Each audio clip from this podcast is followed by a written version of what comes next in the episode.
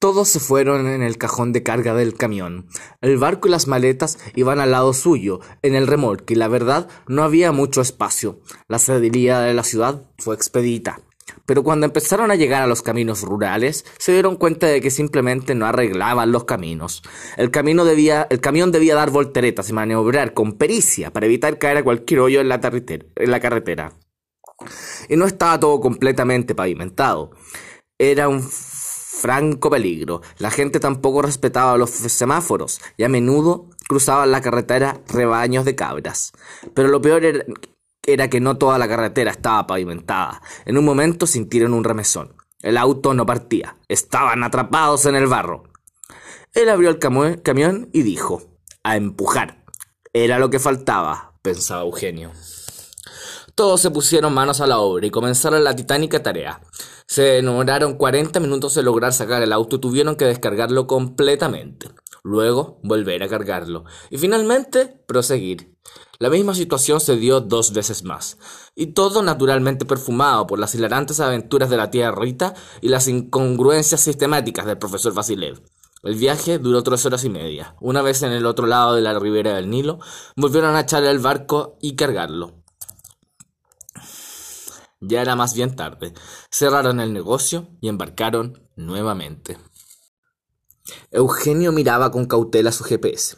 No sería fácil volver a encontrarse con una persona que los transportase para superar las cataratas.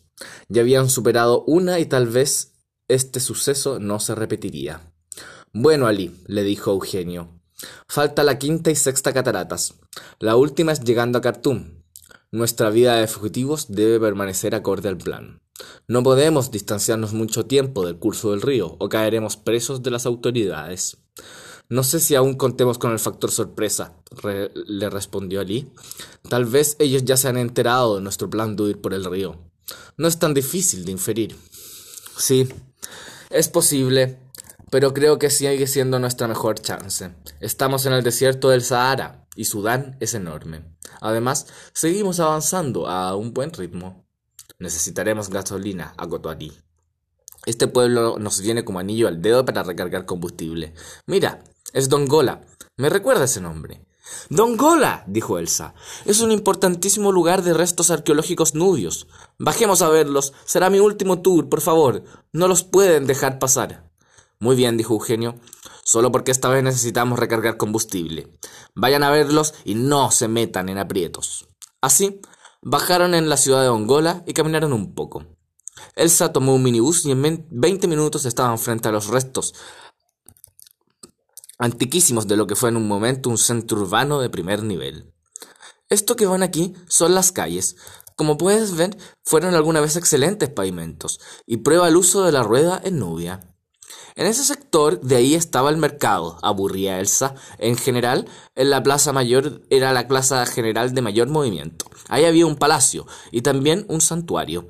Solían enterrarse con sus animales domésticos, aún vivos, tal como ha quedado constatado en numerosas tumbas. Más allá de esta necrópolis que visitaremos enseguida, pero ahora veremos las ruinas del templo. Los antiguos nubios fueron dominados por su vecino del norte en varias ocasiones, y hay una gran transferencia cultural entre ambas naciones. Por ello mismo, los antiguos nubios adoraban deidades egipcias. Ahora vamos a la necrópolis. ¿Ven las pirámides? Esa de 68 metros de altura se supone que es la tumba de un rey nubio. Al igual que en Egipto, los reyes solían hacerse mausoleos en su honor de grandes dimensiones. En este lugar hay 32 pirámides. La más grande es la que acaban de ver. Como pueden apreciar, las pirámides nubias son más altas y más estrechas que las egipcias. Muchas momias han sido rescatadas desde aquí. Algunos han ido a parar al Museo Nacional de Khartoum. Otras joyas han quedado en manos de gigantes de siempre, el Museo Británico, el Louvre y el Metropolitan. Aún en Sudán hay muchos lugares por explorar. De hecho, en nuestro camino por el Nilo hay reportes de pirámides aún no catalogadas. Luego de todo esto, se dispusieron a volver a la embarcación. Luego de un vuelo bastante mal atendido, Salam al-Bakur llegó a Khartoum, la gran capital de Sudán del Sur, la confluencia de los dos grandes ramales del Nilo, la metrópoli sudanesa en la que duermen más de 5 millones de personas. El aeropuerto era un caos, de pésima infraestructura y carente de toda pretensión arquitectónica. La pista de aterrizaje, al parecer, era dispareja. Y todo era un caos. Afortunadamente, llevaba la maleta consigo. No confiaba en los funcionarios de aeropuertos de Sudán. Apenas hubo llegado, se instaló en un buen hotel.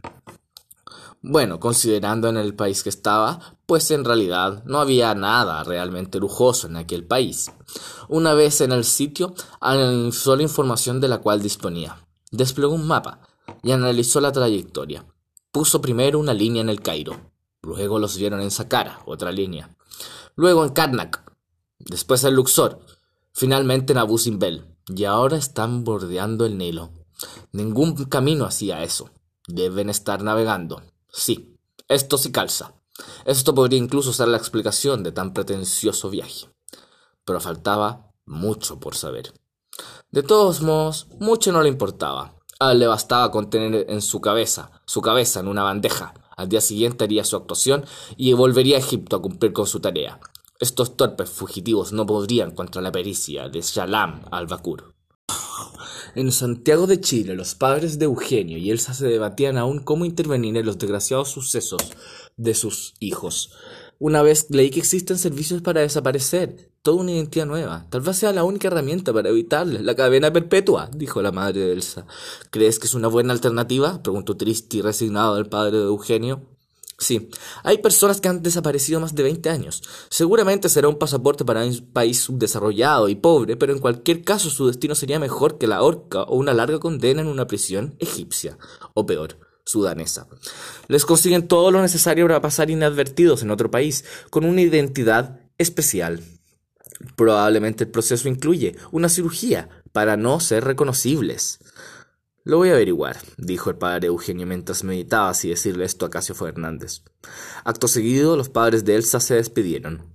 Nosotros pagaremos nuestra mitad si es el caso, dijeron los padres de Elsa. Luego salieron lánguidos por la puerta principal. Todos estaban demolidos por cada nueva información que les llegaba. Una vez solo, el padre de Eugenio se dispuso a llamar a su agente, Casio Fernández.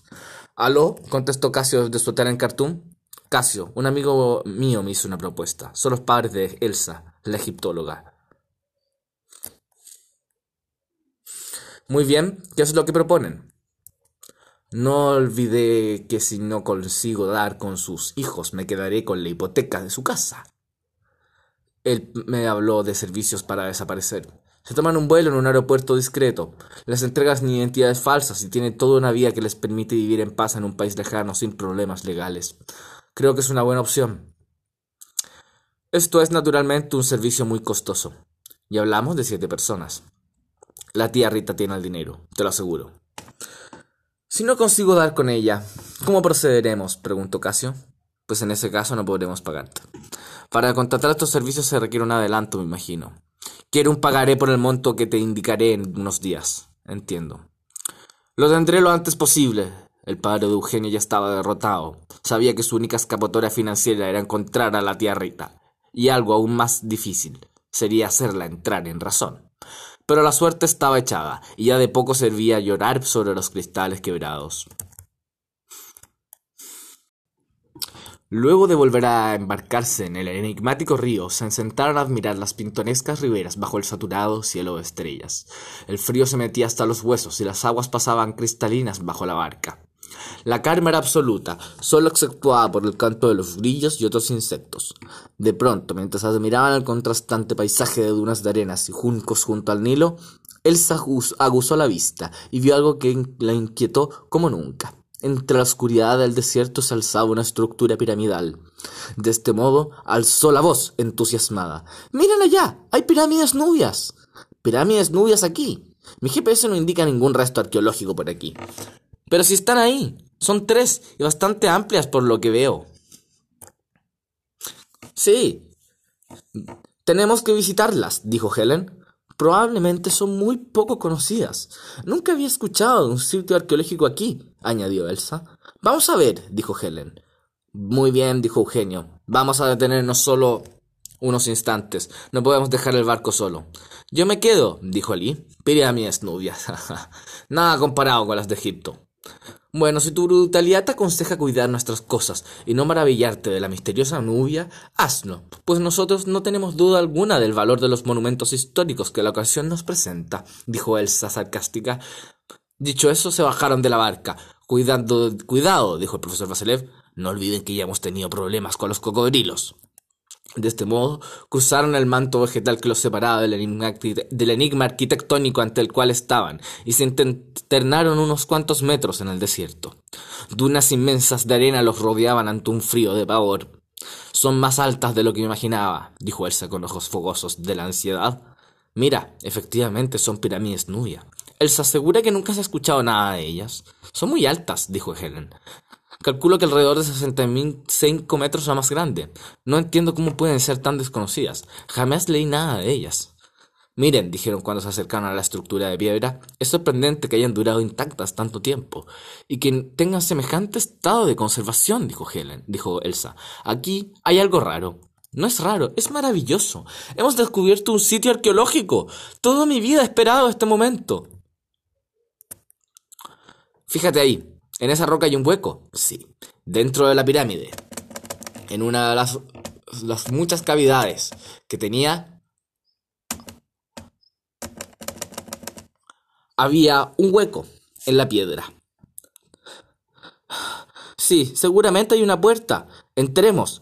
Esto me da mala espina, dijo Eugenio. ¿No les parece demasiada casualidad? dijo Helen. Bueno, dijo el profesor Basulev. Entremos y descubramos qué secretos encierran las viejas pirámides. Dicho esto, todos se pusieron a intentar abrir la pirámide. Miren esta vara de fierro en la arena. Con ella podríamos hacer palanca. ¿Qué hace una barra de fierro, fierro ahí? Esto es demasiado intrigante, dijo Helen. Ya lo veremos. Hagan fuerza. Uno, dos, tres. De pronto se abrió la pirámide. Estaba todo muy oscuro. Aquí hay una especie de antorcha, dijo Helen. Necesito un encendedor. El profesor Vasilev asistió a Elsa con el encendedor y prendieron la antorcha. De este modo el interior de la pirámide quedó iluminado.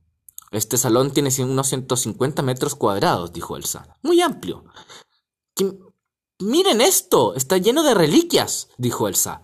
Ante sus ojos se veían joyas de la antigüedad de incalculable valor, un tesoro capaz de llenar todo un museo, carros de oro, máscaras funerarias, Sarcófagos y momias se expresaban ante sus ojos. No lo puedo creer, dijo Elsa con los ojos brillosos. Esperé toda mi vida para ver esto. Creo que esto es lo más maravilloso que se me ha pasado en la vida. Miren esta técnica orfebre, esos murales del periodo medio y... Momento. Esto es muy extraño.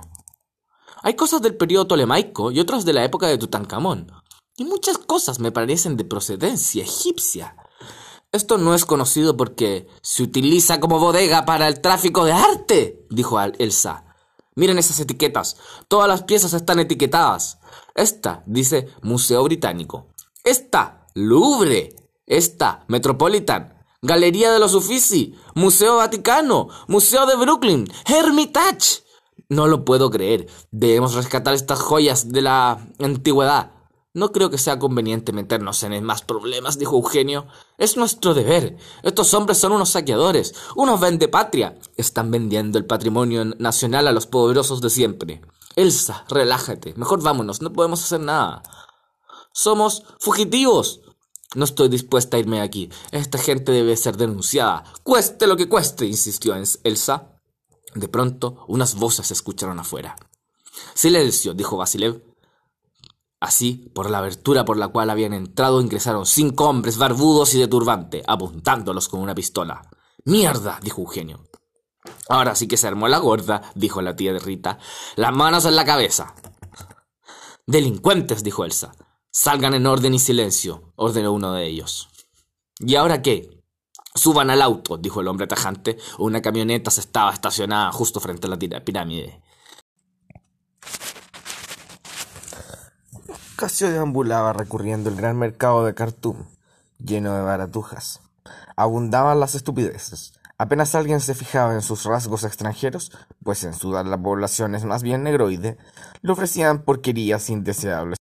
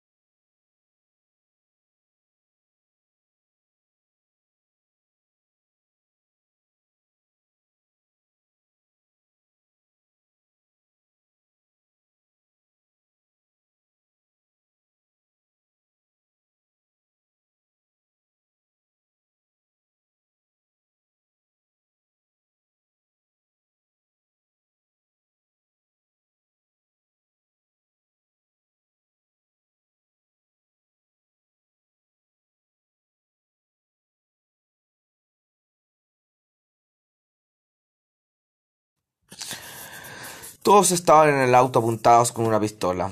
El terror fluía por sus arterias y ya se aprestaban para el máximo horror. ¿A dónde nos llevan? gritó Elsa desesperanzada. Véndalos, dijo uno en tono oscuro, aterrador y malicioso. Sin vergüenzas, no me van a callar. Son unos delincuentes, espetó Elsa. Este arte le pertenece a Sudán y ustedes lo venden a hombres sin escrúpulos por las migajas. Cállate, estúpida, le dijo uno de los hombres. Luego la cacheteó con dureza y finalmente le puso un saco en la cara. Lo mismo hizo con los demás. No entiendo nada, dijo la tía Rita. ¿Acaso nos vendan para darnos una sorpresa? Cállate, tía, le dijo Eugenio. Nuevamente estamos en aprietos. Esa ha sido la norma desde que salimos, dijo Helen. Uf, espero que Ali nos sirva de algo, dijo Antonio. Ali está huyendo a Egipto con el dinero. ¿Que no te das cuenta? Este es el final, dijo Eugenio, el final, al borde del llanto.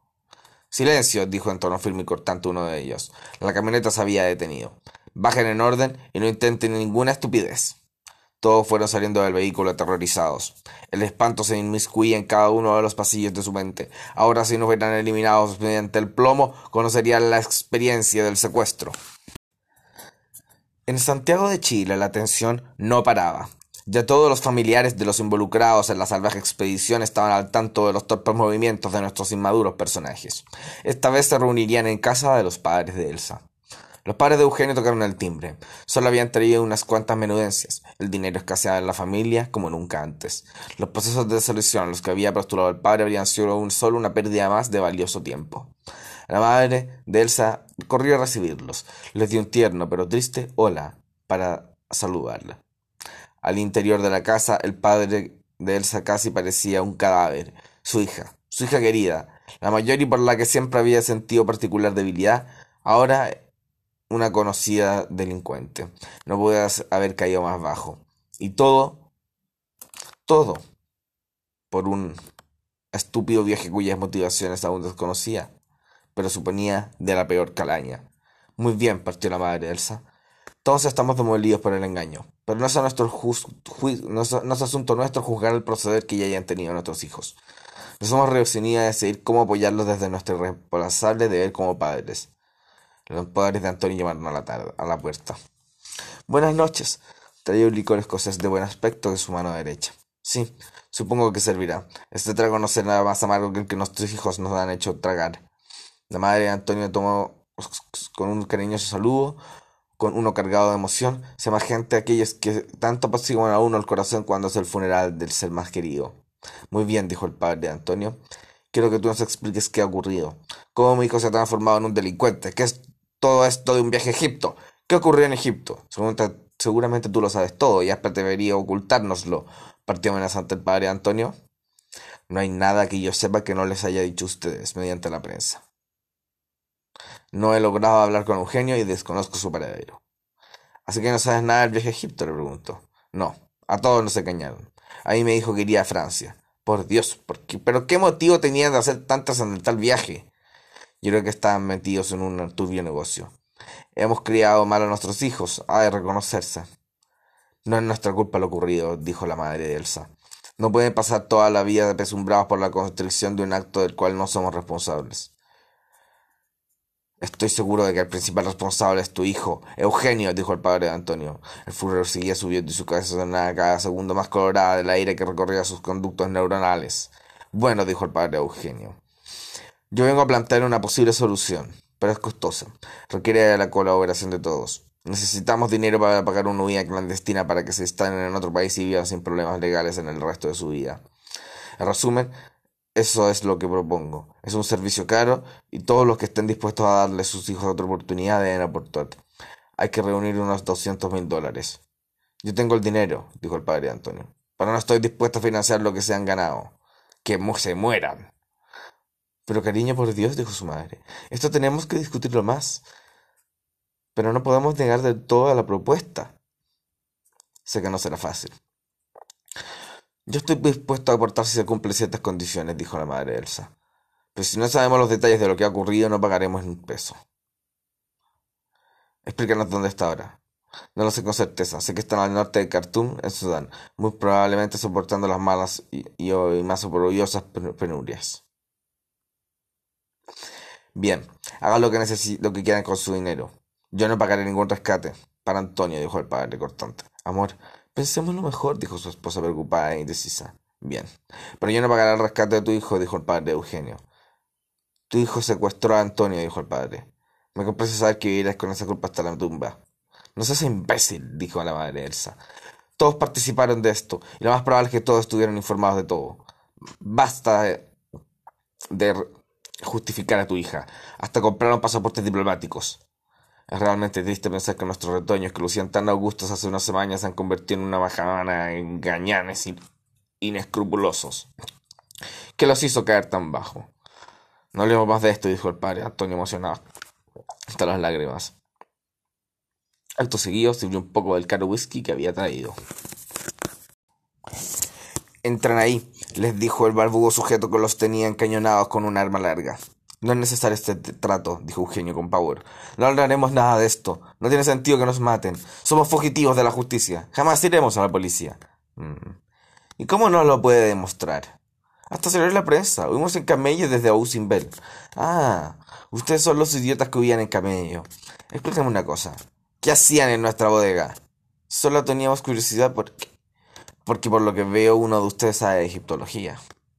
Es demasiado riesgo, dijo uno de ellos. Entiendo. No los podemos dejar vivos. Pero por otro lado tampoco será fácil de hacernos ustedes. Si nos matamos y nos descubren nos veríamos en problemas. Todos quieren su cabeza.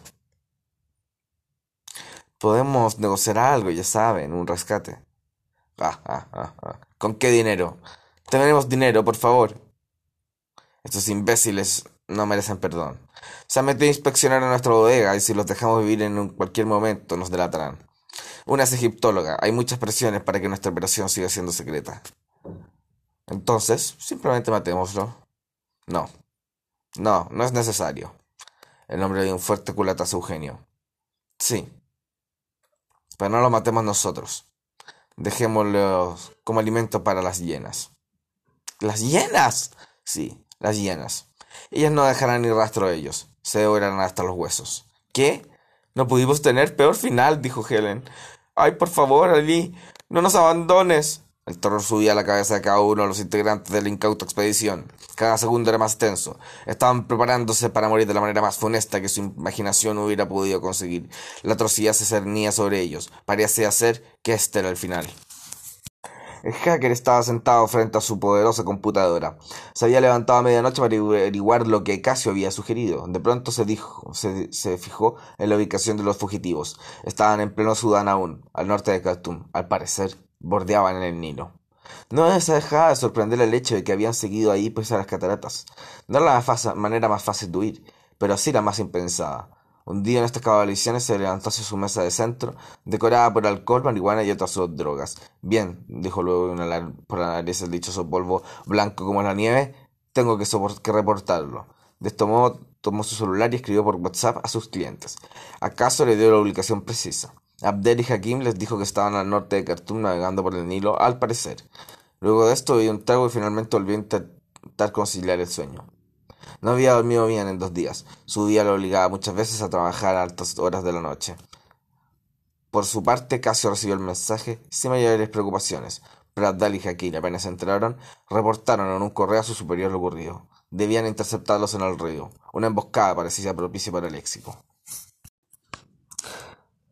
Bien, acabemos con esto, dijo el feo hombre negroide mientras acariciaba su sucia barba. Saca las cuerdas, los amarraremos por ahí. ¿Y luego les dispararemos? No. Para eso están ellas. Mierda, lo van a hacer. Nos van a devorar las hienas, gritó Eugenio exasperado. Entonces, ¿hasta aquí llegaron nuestras aventuras? preguntó la tía Rita emocionada. Sí, tía, ya se acabó. Nos van a matar y en pocas horas seremos carne para las bestias. Ja, ja, ja, ja. No dejarán ni sus huesos. Son unos animales, unos delincuentes, asesinos. ¿Acaso ustedes no? Sabemos que los busca la justicia. Por favor, ¿no hay nada que se pueda arreglar con dinero? Cállate, le dijo uno de ellos con fiereza. Póngale los sacos, añadió. Todos subieron a la camioneta bajo la amenaza de los cañones sobre su cabeza y se sentaron resignadamente. Eugenio, te quiero, dijo Elsa tiernamente. Muero con tu recuerdo. Rita querida, nunca te olvidaré, ni siquiera en el estómago de estas murasas muy llenas. ¿Qué modo de morir? ¿No creen? dijo la tía Rita. Bien, bajémoslos del auto. Aquí es. Sácale los sacos para que vean su cruenta muerte. Los hombres los amarraron a cada uno un árbol distinto en la oscuridad. La luna brillaba pulcra y alumbraba el, el oscuro final que acabaría con la aventura. Luego de amarrarlos, los hombres tomaron su camioneta y huyeron. Cobardes, dijo Antonio. ¿Cómo pudimos meternos en tantos problemas tan fácilmente? Esto ya no viene al caso. Mueran tranquilos. Todos sufriremos la misma suerte. De pronto empezó a escucharse la terrible risa de la que los amenazaba. El horror que se delineaba en cada fracción de sus rostros. Bien, de algún modo nosotros hemos buscado este desenlace. Ali nos traicionó. Si tú hubieses hecho algo distinto. Bueno, ahí vienen las llenas. Están hambrientas. Los mugrosos animales se acercaban con un coro de risas diabólicas cada vez más fuerte. El atroz sonido retumbaba a la distancia. Fueron llegando y de a poco se acercaban a olisquear a sus futuras presas. Se acercaban primero a la tía Rita. Es lo que ofrecía el mayor botín. La tía intentó pegarle una patada cuando el sucio animal se prestaba una potente mordida en el pie. ¡Pum! sonó a la distancia un disparo. Luego otro. Le habían achuntado directo a la cabeza. El animal se derribó y los otros empezaron a huir. ¡Ali! ¡Ali! ¡Es él! dijo Antonio. De pronto, entre la oscuridad, llegó Ali. Estaban salvados. El destino y las aguas del río habían querido que la aventura continuase. Ali, gracias por todo. No sabes cuánto te agradecemos. Cállense. Los voy a desatar y saldremos de aquí inmediatamente.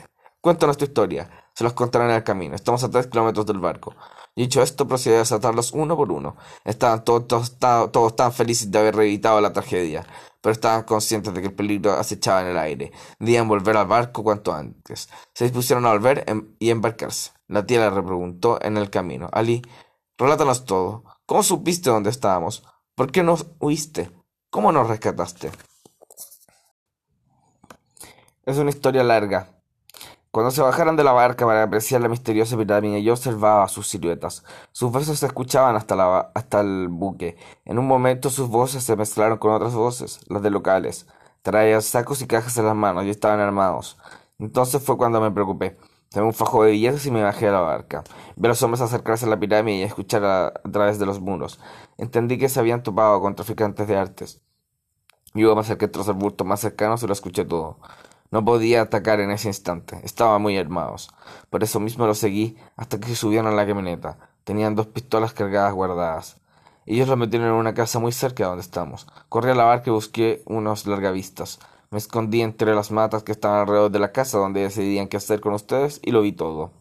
Entendía que era su última salvación. Le pagué a un hombre para que viera la calle para que me conduciese hacia ustedes. Sabía que algo iba a hacer con ustedes. Finalmente, cuando salieron de la casa, yo estaba mirándolos con un larga vista en el auto del, al hombre que le había pagado.